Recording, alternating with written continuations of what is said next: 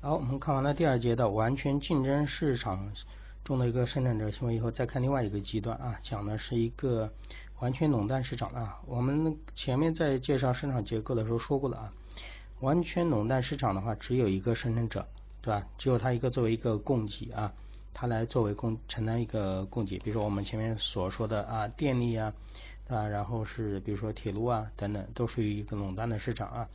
这是你的生产者的行为的话，和完全竞争市场肯定是不同的啊。因为完全竞争市场里面，我们说过有很多的什么生产者，有很多的消费者。而这里面的话，消费者有可能很多，但是生产者有可能就一个，是吧？那既然这样说的话，他就控制了本行业的一个全部的一个什么供给。这个时候，企业和行业是完全什么相同的啊？完全垄断企业的需求曲线，它就是整个行业的什么？需求曲线，对呀，他一个就决定了，因为他一个人就是供给的所有全部啊，两者是完全相同的。原因这个行业，原因是行业里面只有什么一个企业啊，这是完全垄断企业和完全竞争市场中的企业的一个重要区别，这点就不用多说了，大家应该知道的啊。完全垄断企业的需求曲线是向右下方倾斜的，是斜率为负的，其实就很简单啊，就是我们在。那个第一章里面所学的需求曲线就是这样的，斜下的。为什么？这个是价格，这个是量啊，价格和量之间成一个什么？成一个反比，对吧？你的价格上升，你虽然是垄断的市场，你的价格的上升，这个量也会减少，只是这个量的减少的啊，就是弹性是不是这么大？比如说，随着我举个例子，比如说火车，对吧？列车。在前几年的时候，我们国家春运的时候一票难求，对吧？大家都要回家。你用其他的工具，有的时候其他的交通工具不好替代。它即使涨价的情况下，你也要去什么承担？当然呢，作为官方它不会涨价，对吧？官方是因为是受到政府的调控，但是黄牛就会把这个车票就是倒卖出来，对吧？那你很多人的话就愿意从黄牛上去买一个高价的一个什么票啊？讲的就是这样一个词，我们后面再去进行进行一个解释啊。其实随着你价格的提升，整个需求量也会减少，只是减少的幅度到底是这样呢，还是这样啊？看到没有？它是成一个反比的啊。而一个企业就一家企业，它因为它决定了一个整个什么市场。我们来具体的看一下后面的一个分析啊。这里和前面一样啊，我们也是要介绍一下收益的情况，因为我们是站在一个生产者的角度。我要看一下什么时候啊比较是赚钱的。作为一个生产者，虽然只有一家啊，虽然只有一家，我们来看一下完全垄断企业的平均收益和边际收益啊到底是怎么样的情况。我们在前面介绍完全竞争的情况下也说过平均收益和边际收益，平均收益是 AR 对吧？然后呃边际收益是 MR，我们当时说过了啊。在完全竞争的市场里面，它只能作为一个价格的被动的接受者，所以说 AR 等于 MR 等于什么价格？可以看看第二节的内容啊，我们我们刚刚讲过的。而完全垄断的企业，它就会不一样的。为什么？完全垄断的企业的话，它可以主导什么价格？它可以主导价格，它不是价格的被动的什么接受者。对吧？我前面也说过啊，因为完全竞争的市场里面有很多的生产者、消费者。价格不是一家就能够控制的，而它不一样。而在一个垄断的市场里面，完全垄断的市场里面，这个企业它就可以主导什么价格啊？所以说这条线就会和前面的啊完全竞争市场的曲线有点什么区别？因为我们前面也讲过了，随着你价格的一个上升，需求量会发生变化，对吧？我们前面也说过的，你这个回报，对吧？你的收益，收益其实是等于什么？是等于 P 乘以什么 Q 的？P 乘以 Q 的，而在完全垄断市场里面，P 的增加，你 P 一直增加上去，你的数量是什么减少的？所以说它就会形成一条什么？不是一条平的线啊，不是一条价格不变的线啊，它会随着你价格的上升，需求量会什么减少啊？好，我们来再看一下这个平均的收益应该等于什么呢？平均收益仍然等于什么产品的一个什么？价格啊，我们说的是平均，为什么呢？你看一下啊，总的总的 R 等于 P 乘以 Q，对吧？我不管你 P 和 Q 之间怎么办变，你的 AR 等于什么？AR 不就等于 P Q 除以什么？除以 Q 吗？是不是？AR 等于 P Q 除以 Q，那上下的扣约掉，那不就是 A R 等于 P 吗？对吧？你增加多少，减少多少，增加一个回报，减少一个回报，其实都是和价格相关的。至于你这个价格怎么变动，你的价格和你的需求量是发生变动的，我不管。但是我现在知道，平均的收益仍然是等于什么？仍然等于是产品的一个什么价格啊？所以说看这里的 A 二是和价格的曲线是相应的一个调整，而价格的而价格是和整个销量之间是有一个斜斜向下的一个关系，不是我们刚才一条平线啊，不是我们前面在说完全竞争市场的时候是一条直线。我前面已经反复强调了啊，完全竞争的市场谁都左右不了什么价格，对吧？因为生产者、消费者太多了，这里是不一样啊，这里它就是代表一条需求曲线，对吧？整个你的价格上升了，整个市场会减少什么购买啊？它会出现这样一条曲线啊，所以说 A R 和需求曲线 A R 你看和 D D 就是需求曲线是什么重合的啊？这条线啊是重合的。好，我们再看一下啊。边际收益不等于其平均收益的一个价格，而是小于平均的一个收益。原因是什么呢？原因是产品的价格随着销售量的增加而下降。我刚才讲过了吧？大家看一下啊，AR 没问题，AR 因为它的数量它不管，对吧？但是我们前面讲过，总体的收益它会总体的 R 是等于 P 乘以 Q，，你扣你的价格上升了，你的扣是什么？减少的。这里会发生一个变化，就是你每个单位的啊，就是边际的收益，你的 M 二是会变动的。怎么变动呢？变动是有可能会小于什么？它是小于平均什么收益的啊？原因就是产品的价格随着整个销量的增加而会什么下降，它不是不动的啊。好，然后我们再看一下需求曲线和平均的收益曲线是重合的。我刚才已经。讲过了啊，这两条线是重合的，就 A R 和 D D 是完全重合的。然后我们再看一下这个线有个什么样的特征呢？就是 M 二是在 A R 的下面，是不是？M 二这条线是在它的下面啊。边际收益收益曲线 M 二是位于平均收益曲线的下面。这个可以说明什么呢？说明随着销量的增加，边际收益下降的比平均收益的更快。为什么比它更快呀？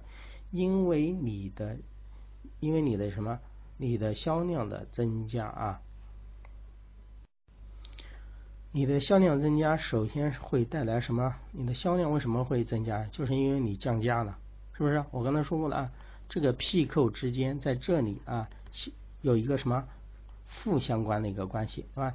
你想要想你的这个销量，看扣增加，你扣增，你扣要增加，你的销量要增加，你的价格肯定要什么？降价，那这样下来的话，会导致整个边际收益降的比这个要什么要快啊？所以说 M 二是在 A R 的什么下面啊？这个大家要知道一下啊。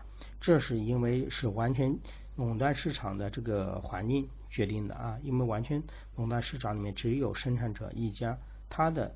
不像我们前面所说的完全竞争市场里面的价格是被动接受的，它是主动什么？主动制定的。那有的人说，那既然他能主动制定，为什么他不把价格制定的很高呢？那你要知道，如果你作为一个垄断企业来说，你把这个价格制定的很高的话，别人就不选择你了。比如说我说火车啊，如果火车把价格制定的很高，虽然只有他们一家在做啊，整个列车、整个火车只有他们一家在做，他如果把这个价格定的很高，比如说票价啊。举个例子，就是从啊从北京到上海，对吧？他把这个票价制定到五千，他说你爱坐不坐，那别人就甚至就不坐火车了，对吧？他可以去呃包车啊啊，可以选择其他的一个什么交通工具，他也是要遵循整个市场的什么变化的一个规律的啊！不要以为他是在这个市场里面完全垄垄断的话，他这个价格就可以肆意的定，所以说他也要遵循整个市场。对吧？所以说，他要按照整个市场的这个需求曲线来什么来办事情。这个就是 A R 和 D D，就是需求市场需求曲线为什么重合的原因啊。好了，这里我们这里上面还有个图啊，大家也可以对照上面这个表啊表格来看一下，看到没有？随着这个价格的价格的降低，然后产产量会什么增加啊？然后你的总的收益会发生变化，然后平均收益会三。啊，那个平均收益发生变化，边际收益会发生变化。你们可以把上面的表和下面的图结合起来看啊，啊，要把这个搞懂。好，我们既然知道了那个曲线的变动啊，知道了需求曲线，知道了完全垄断市场的需求曲线、平均收益，对吧？然后边际收益的变化的情况，然后我们再来看一下啊，和前面在完全竞争市场上面是一样的。我们来看一下这个价格、这个产量该如何的去决定。我们当然希望这个产量和价格的决定是最有利于什么生产企业的啊，就是这个垄断企业的。那如何去确定它呢？来，我们看一下这个图啊。这个图的话，有的人一看到这个图啊，感觉到哇，这么多的话，对吧？这个图是密密麻麻的，这么多线，怎么看呢？还和前面一样，我们首先要把它先划分出来啊。我们首先看几条重要的线，比如有哪些线是我们上面图里面有过的呢？比如说这条线啊，比如说看这条线，这条斜斜的线啊，斜向下的一条曲那个直线啊，就是 DAR，就是平均什么？就是平均的收益，对吧？平均收益和需求曲线，市场需求曲线是什么重合的啊？因为只有他们一家。然后还有第二条线向下的是 MR，对吧？我们刚才讲过的这两条线讲过的，MR 是在 AR 的下面，是在需求曲线的什么下面？因为随着整个销量的什么增加，价格会什么降低啊？所以说你的边际的这个收益会什么降下来啊？MR 会降下来，就是边际的收益啊。在平均的收益的下面，看这两条线知道了。好，我们再看，再看什么呢？我们在前面的时候讲过，你要看一个企业赚不赚钱，我们当然要找最好的那一个点。最好的那个点是和完全竞争市场是一样的，就是边际的成本等于边际的一个什么收益，这个时候是最好的情况，对吧？那我们既然知道了边就是边际的一个收益，就是 M 二这条线斜向下，对吧？那我们现在去找边际的成本，边际的成本这条线就是 MC 这条线，MC 这条线我们前面也介绍过，它就是一条像这样的什么曲线，什么朝下凸的一条什么曲线。随着你的生产量的增加，你的 MC 也是会增加的。垄断企业也是一样的啊，垄断企业达到一定程度的时候，它的整体的就是成本会大幅的攀升。那有了 MC，有了 MR，我们前面讲过。你要寻找 MC 等于 MR 的时候，就是它俩的一个什么交叉点，是不是啊？看到没有？边际成本等于边际收益，这个就是它的交叉点啊。所以说，完全垄断企业和完全竞争企业的成本曲线啊是一样的。你应该说是边际成本的曲线啊，边际成本的曲线是一样的啊，是一样的。找到啊，这个没问题的，找到这个点了。好，那我们再去看一下这个点，就有个好玩的啊，把这个点。朝下，我们就会找到啊，在这个点，我们的就是产量是多少？扣零，对吧？再把这个扣零朝上去对应，看到没有？把这个产量朝上面对应，这个点就是你你的什么？你制定的这个价格，因为这是条需求曲线的，对吧？这条点，这个点啊，A 点，它这里写的是 A 点啊，A 点这是需求曲线，需求曲线的话，我可以确定两个，有了产量的，对吧？扣零就有对应的价格。P 零看到没有？有对应的价格的一个 P 零，看这个就可以解释为什么 P 零是在边际成本的上面呢？看企业为了获得超额的利润而把价格定在边际成本之上，并且往往对供给量进行了一个控制。为什么对供给量进行一个控制啊？因为供给量少一点，我的价格就可以什么高一点，知道吧？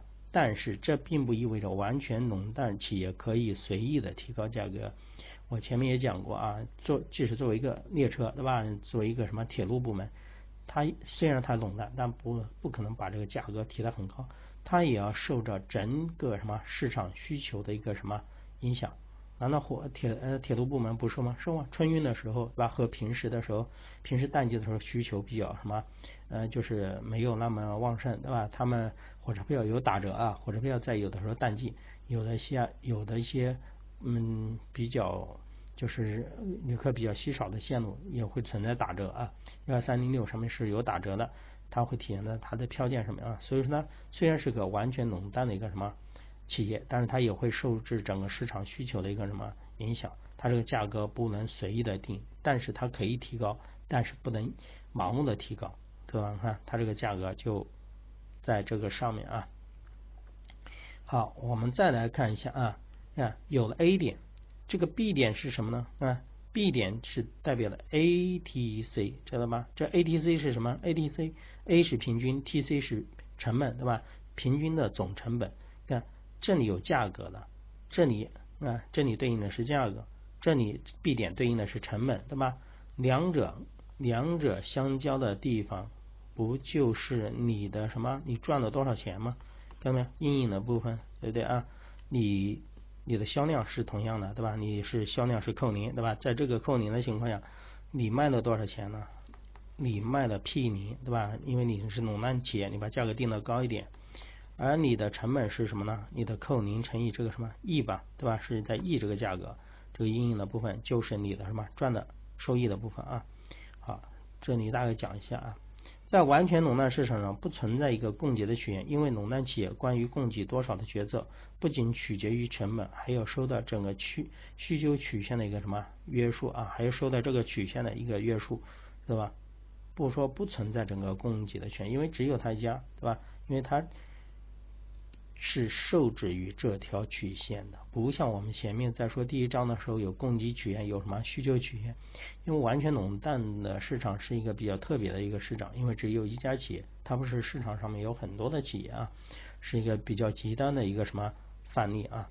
大家所说要知道讲的这些内容啊，一定要能够看对照这个图啊，把这个搞懂啊，知道在什么样的情况下定什么样的价格是最好的。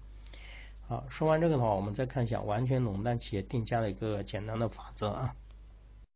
这里面是通过数学的推导啊，数学的推导，然后是讲了一个比较简单的就是法则。这个推导大家不要看了感觉很难啊，我给大家演示一下，就是嗯就应该知道了啊。我们来看一下，其实这个简单的法则会影响我们后面待会儿会说的价格启示方面的一个内容啊。好，我们来看一下啊。M 二，M 二大家都知道平均的对吧？这个边际的什么收益对吧？M 二等于什么？那个变动的收益乘上除上什么变动的什么销量对吧？这个没什么多讲的，这个前面已经讲过了啊。然后再把它进行一个分解，对不对？下面不变，上面变，为什么？收益等于什么？你的收益不就等于 P 什么 P 乘以 Q 吗？是不是？那你既然是德尔塔 R，德尔塔 R 不就是等于德尔塔 P 乘以什么？扣吗？是不是就是这样的？所以说，那，把它进一步的分解。好，再分解怎么办呢？再分解的话，就把它拿出来，把它怎么拿出来呢？那你这个 P 的变动，对吧？那你这个二是你 R 的变动，要么是因为价格发生了变化，要么是因为什么扣发生了变化，是不是？因为你的收益的发生变化，肯定是受制于这两个的变动。我们前面刚刚讲过啊，在一个完全垄断的一个市场的情况下，数量变化，价格会什么？价格上升导致数量什么减少？两者是呈现一种什么反比的一个关系。然后我们把这个 P 提出来，把一个基础的 P 提出来，就加上一个扣除上一个德尔塔扣，在上面有一个德尔塔它 P 的一个变动，反正就是可以把 M 二分解成这个等式啊，它是一步一步分解来的。把这个基础的价格提出来，因为你即使变动，也是在这个原始的价格上面进行一个变化的。比如说，以前是十十元，你现在是十二元，对吧？你变动了几块钱，你变动了两元，十元就是一个基础的价格，两元是一个变动的范围，知道是个德尔塔 P，对吧？两元就是德尔塔 P 啊啊。然后我们就看到啊，式式中啊，公式中的 P 和扣的关系。是是什么？它俩关系是需求的函数，对不对？它俩的之间的变动，这个扣呃价格上升，对吧？那个数量减少，我们前面讲过了，它就是一个需求函数的一个关系啊。需求函数的关系，我们前面在第一章的时候讲过，一个叫做需求价格弹性，对吧？需求价格弹性就是根据价格的变动，那个就是需呃就是需求量啊，会发生多大的变化？这个应该去把第一章看一下啊，这个讲的就是需求价格的一个弹性，德尔塔扣除以扣，德尔塔 P 除以 P，对吧？然后进一步把公式分解，这一点我讲细一点啊，因为有的同学看有的步骤的话不知道什么意思。看德尔塔扣除以扣，不就是这样写的吗？德尔塔 P 除以什么 P，然后把它倒过来，不就是德尔塔扣除以德尔塔 P 乘上什么那个？扣分之 P 的嘛，这应该是初中的数学啊。然后是把它进行一个什么简单的一个数循转换啊。好，当你做了这一步的时候，当你把 E D 等于这个的时候，啊，有的人说。你干嘛要搞这么复杂呢？其实我们把它分解的目的就是要找 M R 和 E D 之间的一个关系，来看一看两者像不像。看 M R M R 等于 P 乘加加上 Q，对不对？看这个部分和这个部分是不是有点像啊？看好了啊，我把 E D 导过来，我把 E D 导过来，E D 分之一。E D 分之一就等于什么呢？把这个数倒过来，呃，倒过来的话，它就变成了德尔塔 P 除上德尔塔 Q，对吧？乘上一个什么那个 P 分之 Q，对不对？把这个把这个数倒过来就变成这个了，对吧？好，那我们再看一下啊，再看一下，你再把这个乘以一个 P 呢？再把 E D 分之一乘上一个 P 呢？在它前面再乘上一个 P，就会变成什么呢？那 P 乘上后面是不是 P 就约掉了？然后它就变成了什么？德尔塔 P 除上德尔塔 Q 乘上一个 Q 了。为什么？它乘一个 P 啊，它前面乘一个 P，后面乘一个 P，P 就约掉了，对不对？P 就约掉了啊，就变成了这个数。来看看这个数和这个数是不是一样的？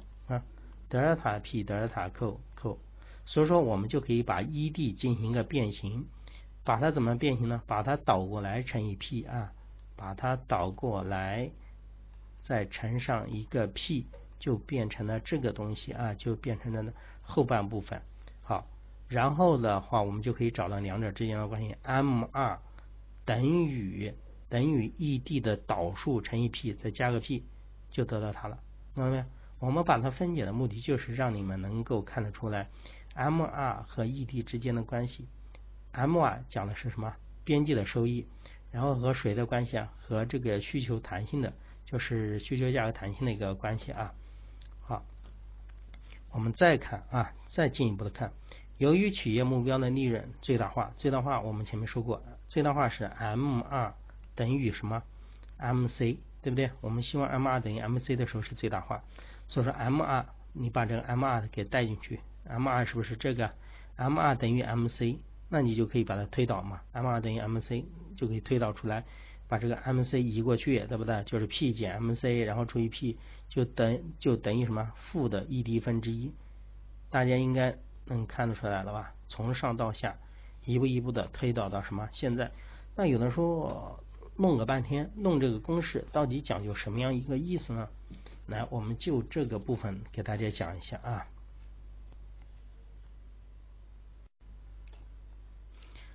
这个时候是你利润最大化的时候，对吧？这个时候的价格是你最好的时候，为什么？因为这个时候 M 二等于 M C，对吧？他就告诉你，那你这个价格应该定到多少呢？你这个价格的比例，你看 P 减 M C，M C 是不是你的边际成本呢？P 减 M C 就是这个你定的价格比你的边际成本要多出来的。比如说啊，你的现在的价格是多少呢？是十块钱，对吧？你的价格是十块啊，你上面的价格是十块，你的边际成本是多少钱呢？是八块钱，知道吗？那其实他讲的左边这个不就代表你的整个价格比你的边际成本是它的多少倍嘛？就是是它大概多少的比例啊？大概是多少比例啊？十分之二，对吧？所以说是你的价格比你的边际成本要高百分之什么二十？这个比例取决于什么呢？那这个比例正好取决于这个需求价格弹性的一个什么导数。前面为什么有负号？我们在前面第一章的时候学过，需求价格弹性是一个什么负数，对吧？因为它数量的增加引起什么？呃，价格的增加引起数量的减少，它俩之间是一个那个相反的过程，是个负数。所以说我们前面又加了个负，把它变成正的。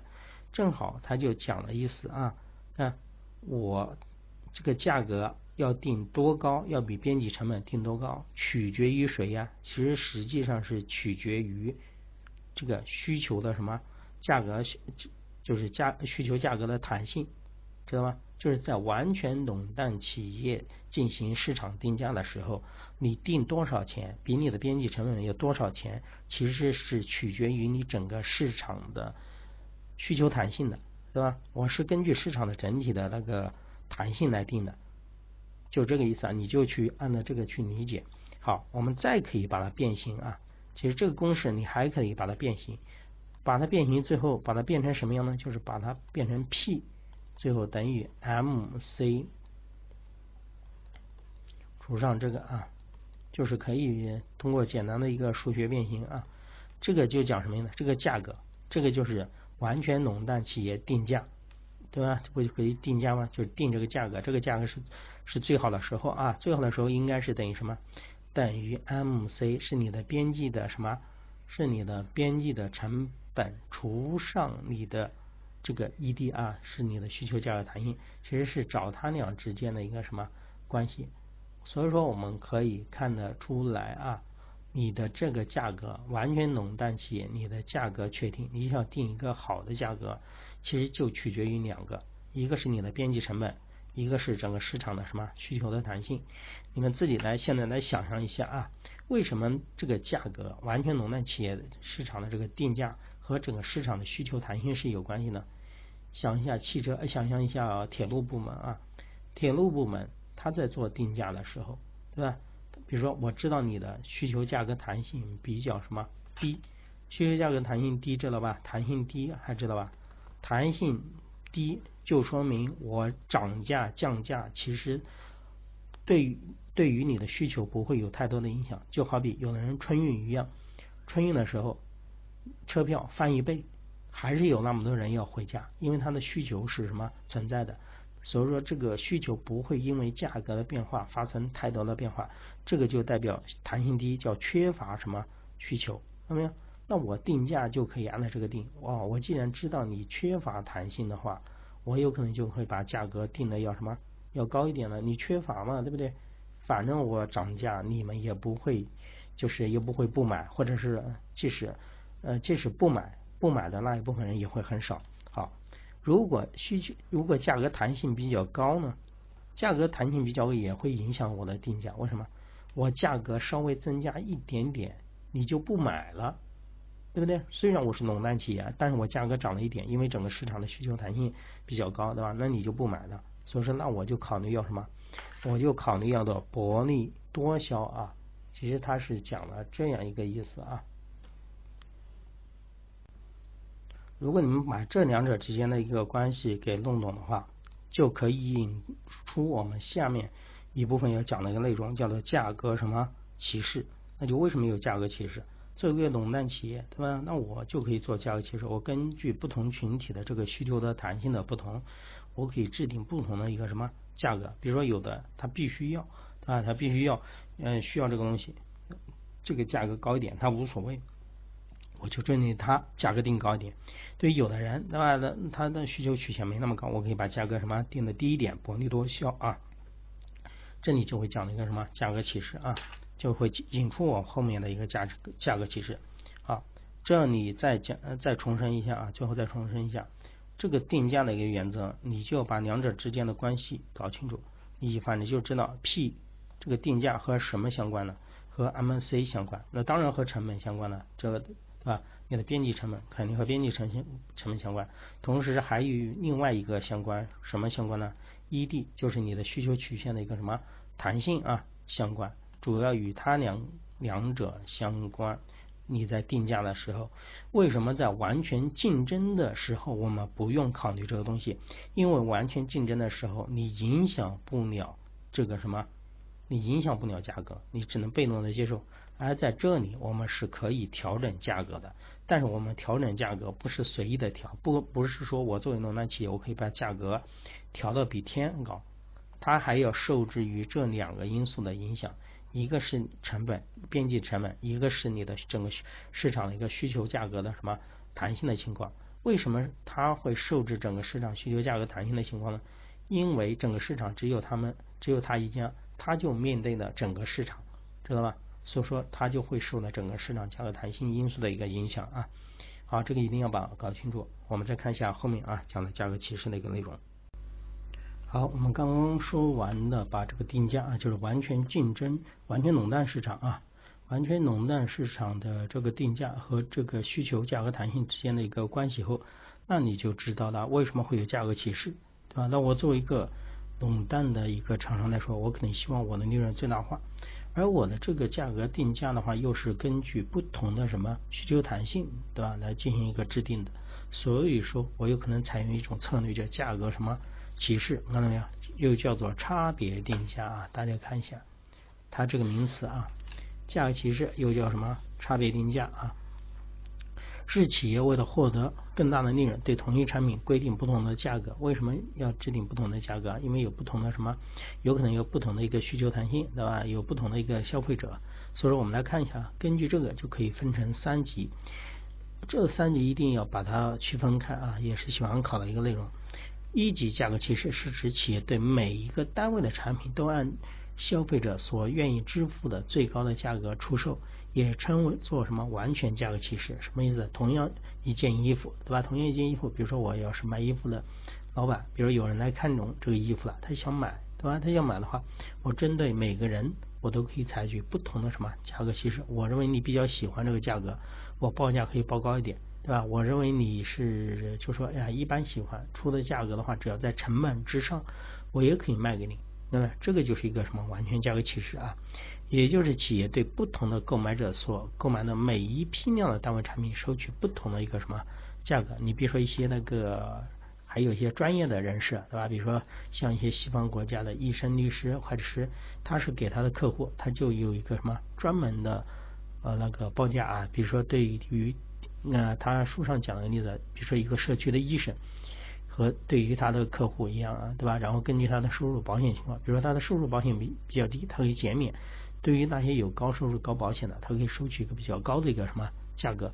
为什么高收入的他反而收的高呢？因为他可以接受这个价格，而低收入的人他为什么他可以给他免费呢？他知道你价格稍微高一点的话，人家接受不了啊，他的是低收入人群啊，所以说这个就叫做一级价格什么歧视啊，这个。要知道，所以说所有的消费者剩余都被什么垄断者给什么占有啊？好，我们再看一下二级的一个价格歧视啊。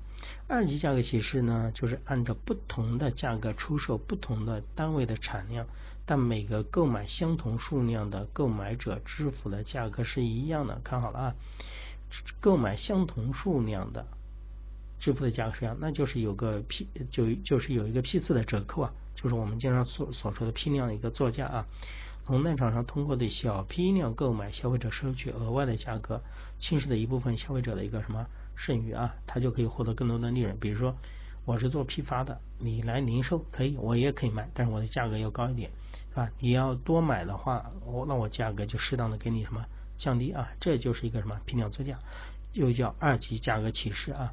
再看一下第三个。第三个三级价格歧视的话，是建立在不同的需求价格弹性的基础之上。我们刚才讲过了，对吧？因为你的完全垄断的市场的这个定价的话，有的时候是依赖于价格弹性，所以说这所以说将消费者分为不同的。需求价格弹性分成好几组，然后对各组的消费者收取不同的一个价格啊。书上他讲的这个例子是什么？大学生寒暑假回家，还有所享受的火车票的这个什么优惠啊？其实这个来说的话，不完全是说是价格弹性啊，需求价格弹性，因为这一方面还有我们国家的政策，肯定是给这些的学生有一些什么相应的优惠。我反而认为什么是价格歧三级价格歧视呢？比如说一些座位，大家可以想象一下，比如说那个飞机上面的，对吧？那个经济舱、商务舱、头等舱，对吧？还有一般的，其实他们提供的服务啊，都是一种什么运输的服务，对吧？当然了，有一点的差别，但是根据不同的消费者的具有不同的需求的一个价格的弹性，对吧？对一般收入的阶层的话，他对这个价格弹性就比较敏感。啊，他比较敏感，你涨得太多，他就不他就不愿意做。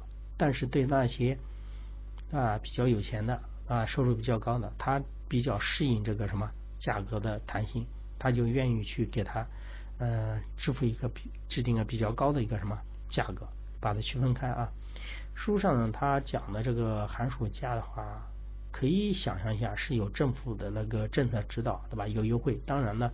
你也可以考虑考虑一下啊，大学生的收入的一个情况啊，就是大学生的收入肯定没有是工作人员对吧上班的高啊，所以说它的整体的需求的价格弹性的话，要什么要稍微的话是偏弹性偏偏大一点。如果你价格太高的话，他就有可能去选择做其他的一个什么交通工具啊，也可以去这样理解啊。但是我认为，呃，多多少少的还是因为由于我们国家的政策来制定啊，你肯定要给大学生是个比较那个要大，就是大量的啊一个人流动的一个群体啊。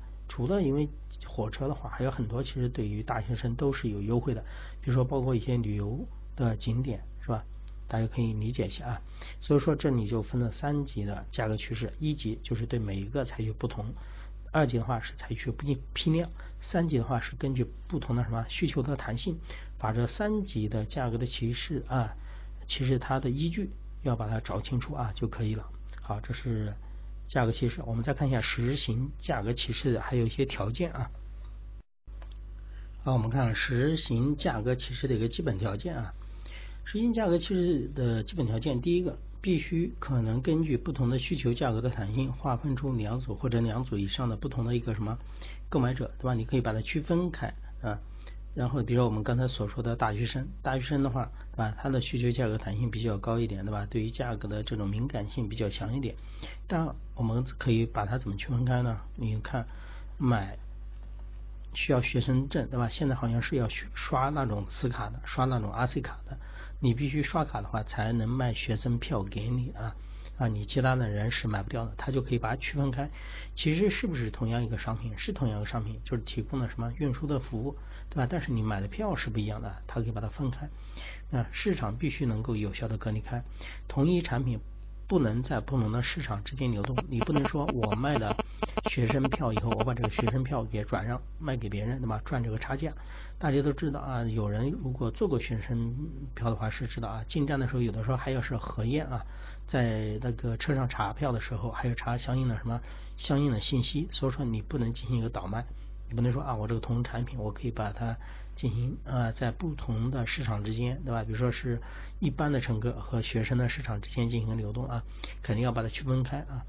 如果这两个条件都能够满足，那么企业可以通过对缺乏弹性的市场规定一个比较高的一个什么价格，而对富有弹性的市场规定一个较低的价格，以增加总的收益。看一下啊，我们来解答解读一下这句话的意思啊。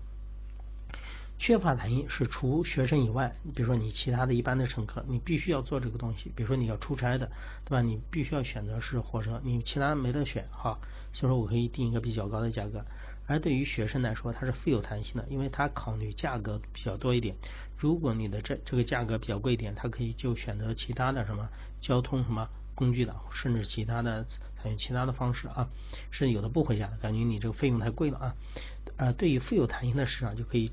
规定个比较低低的价格，因为比较低的价格的话，它就采取的一种叫做什么薄利多销。好，我们来看一下啊，说完条件，再看一下这个企业实行价格歧视的一个基本的一个原则啊。基本的原则，不同的市场的边际收益相等，并且等于边际的一个什么成本啊？这个不用多讲了啊，因为我们尽量的想使它的收益什么最大化。第二个啊，需求的价格弹性小的少销厚利，需求价格弹性大的薄利多销。来想象一下啊，需求价格弹性较小的，这个弹性小就说明你你的价格变动一点，就是涨一点价，其实对于他来说，他的就是他的需求不会降太多。为什么？他必须要去，必须要买，对吧？他没办法。所以说的话，我们可以什么？我宁可少卖一点点，但是我可以赚多的钱。对吧？因为它必须要承受比较高的一个什么价格啊？而需求价格弹性大的，为什么是薄利多销呢？需求价格弹性比较大，如果你把价格稍微提高一点点，需求量有可能降的就比较多。所以说我可以采用低价的形式薄利多销，对吧？这个你再想象一下，大学生，对吧？大学生的时候假期的票是不是这样的？对不对？因为大学生对于需求价格弹性的话，就是他们认为价格是一个比较主要的因素。你价格打的低一点，他们就愿意去购买，对吧？它这个就是薄利多销啊，这是根据弹性来的。我们前面刚刚讲过，对吧？讲过定价和谁的关系啊？定价 P 和什么 ED 的关系，对吧？它两者之间的一个关系啊，它俩之间是有关联的。怎么关联就呈现了这种趋势，对吧？需求价格弹性比较高的，我采用薄利什么多销；需求价格要就是弹性小的，或者是没有什么弹性的，那我宁可就是把价格提升一点啊，那我就是多赚点钱，就这个意思啊。这就是讲了一个什么价格歧视啊。好，这里我们就把第三节的完全垄断市场下的一个生产者的行为做了一个解释，可以把第三节和第二节的内容对照的来看啊，这是两个极端的情况。好，我们后面再看一下后面两种的情况，一个是垄断市场的，一个是寡头垄断的生产者的一个行为啊。